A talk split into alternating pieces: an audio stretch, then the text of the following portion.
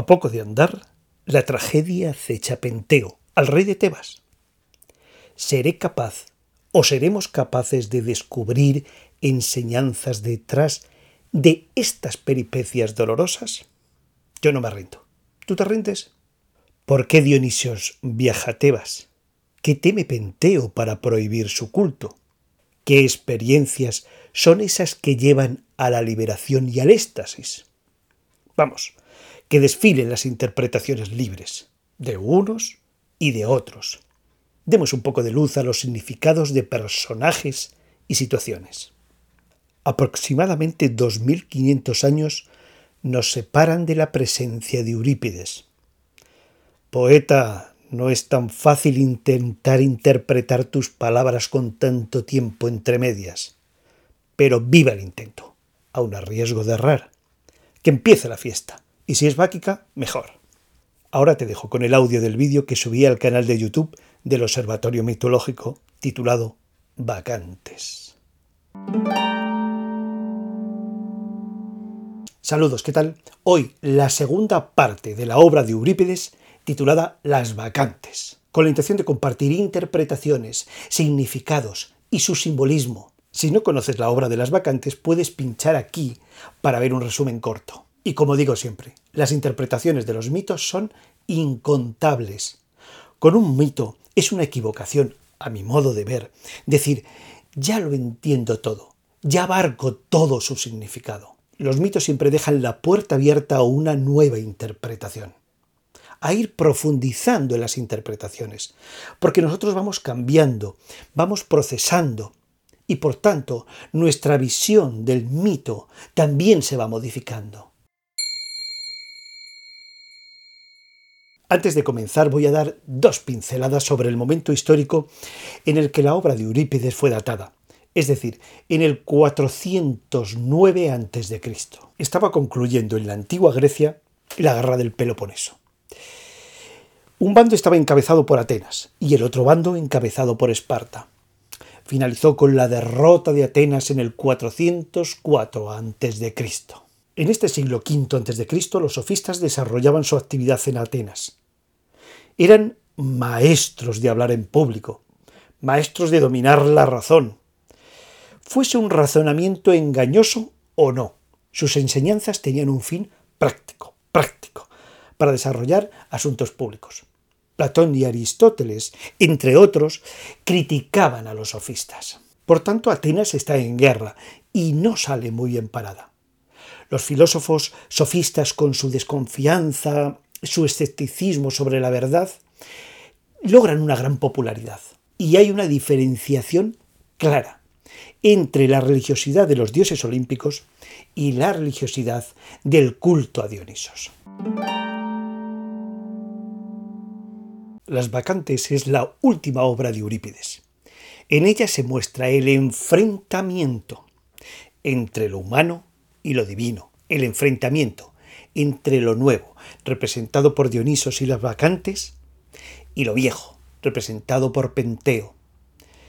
El enfrentamiento entre lo que viene, representado por Dionisos, y el enfrentamiento de lo que está establecido, representado por Penteo entre el orden y la fiesta báquica, entre el hogar en la ciudad y la naturaleza en las montañas, entre la razón y la inspiración divina, entre lo griego y lo extranjero. En Tebas Dionisos es llamado el extranjero, no forma parte de las divinidades olímpicas, es considerado entre ellos como un extraño. Salvatore, en su obra titulada Un humanista contemporáneo, dice, desde el principio aparece en la cultura griega un profundo contraste entre la religión olímpica y el culto de Dionisio.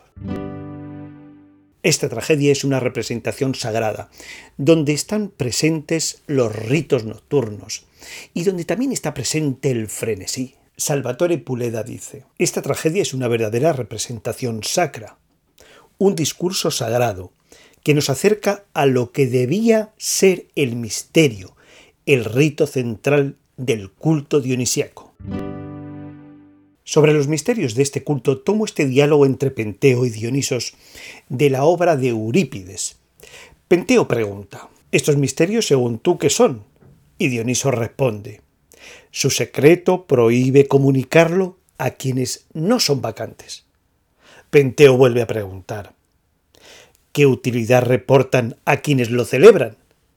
Y Dionisos dice, no te está permitido saberlo, pero son cosas dignas de conocerse.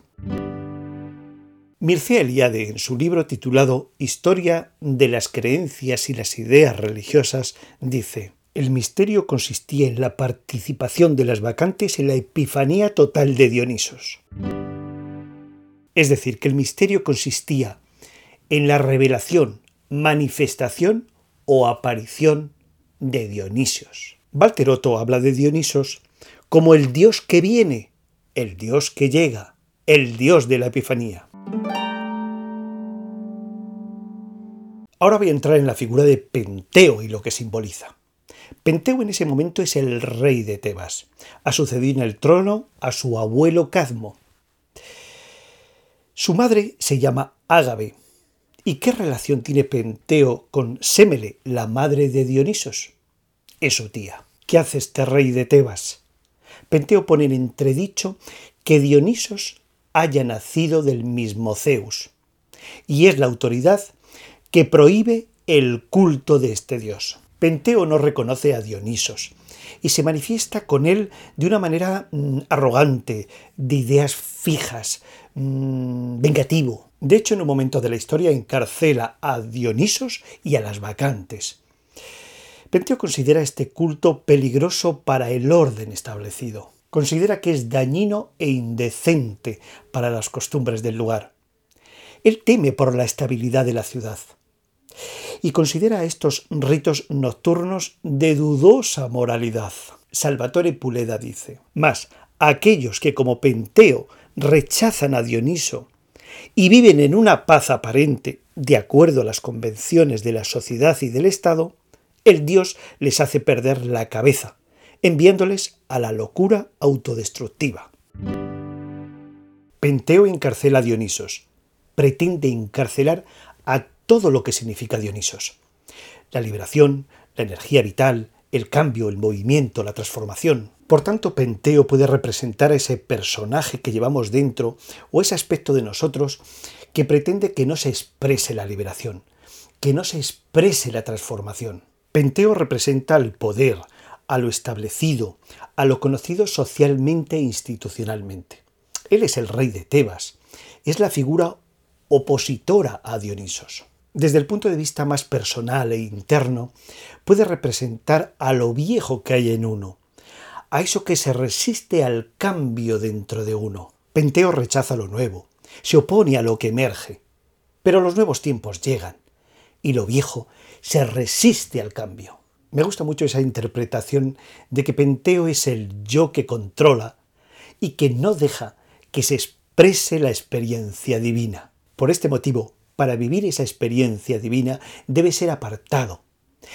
Debe ser silenciado aunque sea por un breve, corto espacio de tiempo. René Oster, en su estudio titulado Dionisos o la búsqueda de la unidad interna, dice lo siguiente. Este yo convertido en tirano, como nos muestra a lo largo de toda la obra, la actitud arrogante y obtusa del personaje que rechaza obstinadamente reconocer los múltiples signos de sus errores y de las manifestaciones divinas. Dioniso se opone al control y al orden establecido. Castiga a sus oponentes con la locura. Enloquece a sus antagonistas. El dios enloquece a Penteo, enloquece a las tías de Penteo. ¿Por qué? Porque no reconocen su divinidad. En relación con el doble aspecto de Dionisos, Mircea Eliade dice, pero Dionisio y su culto tienen el rasgo distintivo de que aquellas situaciones no se consideraban como crisis psicopáticas, sino el hecho de que se valoraban como auténticas experiencias religiosas, unas veces con el sentido de un castigo y otras como un favor concedido por el Dios. Dionisos te puede liberar o te puede enloquecer. Te puede producir alegría o te puede producir horror. Esta fuerza que es Dionisos puede ser canalizada en una dirección o en otra. El Dios te puede llevar hacia la violencia o hacia la paz, hacia la luz o hacia la oscuridad, hacia la venganza o hacia la reconciliación. Joseph Campbell, en su libro titulado El héroe de las mil caras, habla del doble aspecto de Dionisos. El aspecto destructivo, colérico y enloquecedor del mismo Dios que cuando muestra su bondad es vivificador principio del mundo. Las manifestaciones de este Dios son ambivalentes. Salvatore Puleda dice, por lo tanto, si esta fuerza tremenda que es Dionisio es mal dirigida, lleva a la locura destructiva. Si es purificada, procura el goce supremo, el éxtasis. En otro momento Salvatore dice, esta fuerza deriva de las funciones primarias de la vida, la alimentación y el sexo, que el ser humano y el animal tienen en común. Joseph Campbell, en su libro titulado Diosas, hablando del culto de Dionisos, dice, cuando a la psique se le reprime un poder y éste explota, lo hace siempre de una manera harto enérgica. Estalla con una fuerza terrible y debemos permitir que esto ocurra. Este poder tiene que liberarse y salir. Debemos facilitar que se reconcilie consigo mismo hasta que vuelva a apaciguarse. ¿Por qué fue a Tebas Dionisos? Porque el dios y sus ménades iban llevando su culto de pueblo en pueblo. El dios quería que los hombres reconocieran su divinidad y que, y que también quería corregir las falsedades que decían de su madre Sémele. Dionisos dice en las vacantes de Eurípides, para cumplir con este objetivo he hecho mi divinidad humana y me he transformado en mortal. Las vacantes son las amigas de Dionisos, son las que ayudan, las que peregrinan con él. De hecho, el rito de Dionisos, en el rito de Dionisos las mujeres tienen un papel importante. Las vacantes reconocen al dios y éste las ayuda a experimentar la liberación, el éxtasis, la paz, la alegría. Ellas cambian su vestimenta, salen de sus casas, suben a las montañas, y allí cantan, gritan y bailan con sus panderos y sus flautas. El mensaje de Dionisos es un mensaje de liberación. Es una experiencia, es una vivencia hacia la reconciliación y hacia la paz interna. Una liberación interior y una liberación exterior. Él libera y se libera.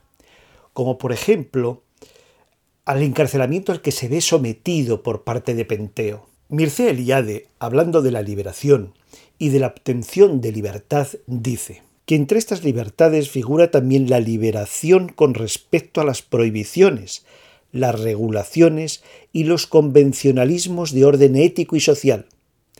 Parece cierto, y ello explicaría en parte la adhesión masiva de las mujeres. Dionisos ayuda a liberarse de ciertos límites que impone ese yo psicológico, como en ocasiones hace el teatro.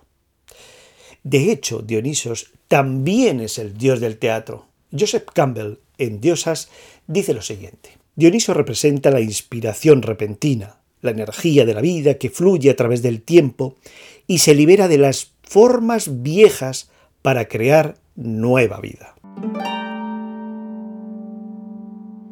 ¿Qué buscaban las vacantes? Según Salvatore Puleda, buscaban un éxtasis lúcido, del cual no estaba separada la luz del conocimiento y de la comprensión. ¿Qué se hacía en estos rituales o fiestas? Karen Ron dice que los rituales del culto de éxtasis fueron dirigidos por un culto de sacerdotisas que incluyeron el baile intensivo, el canto, vestimentas rituales, sustancias alteradoras y libertad sexual, guiados con el propósito personal de renacimiento, reconciliación y liberación. En otras líneas nos dice que hace de esta una situación de alteración de la conciencia por medio de una experiencia de éxtasis. Dionisos provoca la manía, el delirio sagrado, un estado de furor, de euforia desaforada, de vitalidad. Joseph Campbell también nos habla de esta experiencia de sentir la exaltación, el estallido de la excitación y la vitalidad de la transformación. Aprovecho para sumar a esta fiesta báquica de comentarios a Mircea Eliade, que dice, bajo una u otra forma siempre hallamos en el centro del ritual dionisiaco la experiencia estática. Mircea Eliade, en otras líneas de su libro, nos habla de esta experiencia como una forma de entrar en comunión con el Dios. Para Salvatore Puleda, Dionisio es por lo tanto el dios de todo tipo de embriaguez que anula la normal condición psíquica del ser humano, su normal nivel de vigilia, su yo que controla, calcula y teme. Mis interpretaciones finales son, este mito y esta obra hablan de la revelación interior o revelación divina a la que se accede por medio de prácticas, de procedimientos, como hemos visto anteriormente, es decir, la subida a la montaña, la música, las danzas, etc. Es algo que se vive, es una experiencia. El practicante se va liberando con prácticas, con experiencias. Es una liberación que se vive a través de la experiencia, no a través de la enseñanza. Por otra parte, que toda energía vital o fuerza que es Dionisos puede orientarse hacia un estado mental oscuro o hacia un estado mental luminoso. Esa energía puede hacer que tu ser se lance en una dirección de destrucción o en una dirección de desarrollo. Considero importante para el ser humano experimentar y vislumbrar la liberación de condiciones mecánicas que nos esclavizan en nuestra existencia. Una liberación que no experimenta únicamente un privilegiado, sino todo aquel que realiza sus prácticas con esmero, cariño y pulcritud, en un proceso de ir liberándose paso a paso. Nada más por hoy y hasta pronto.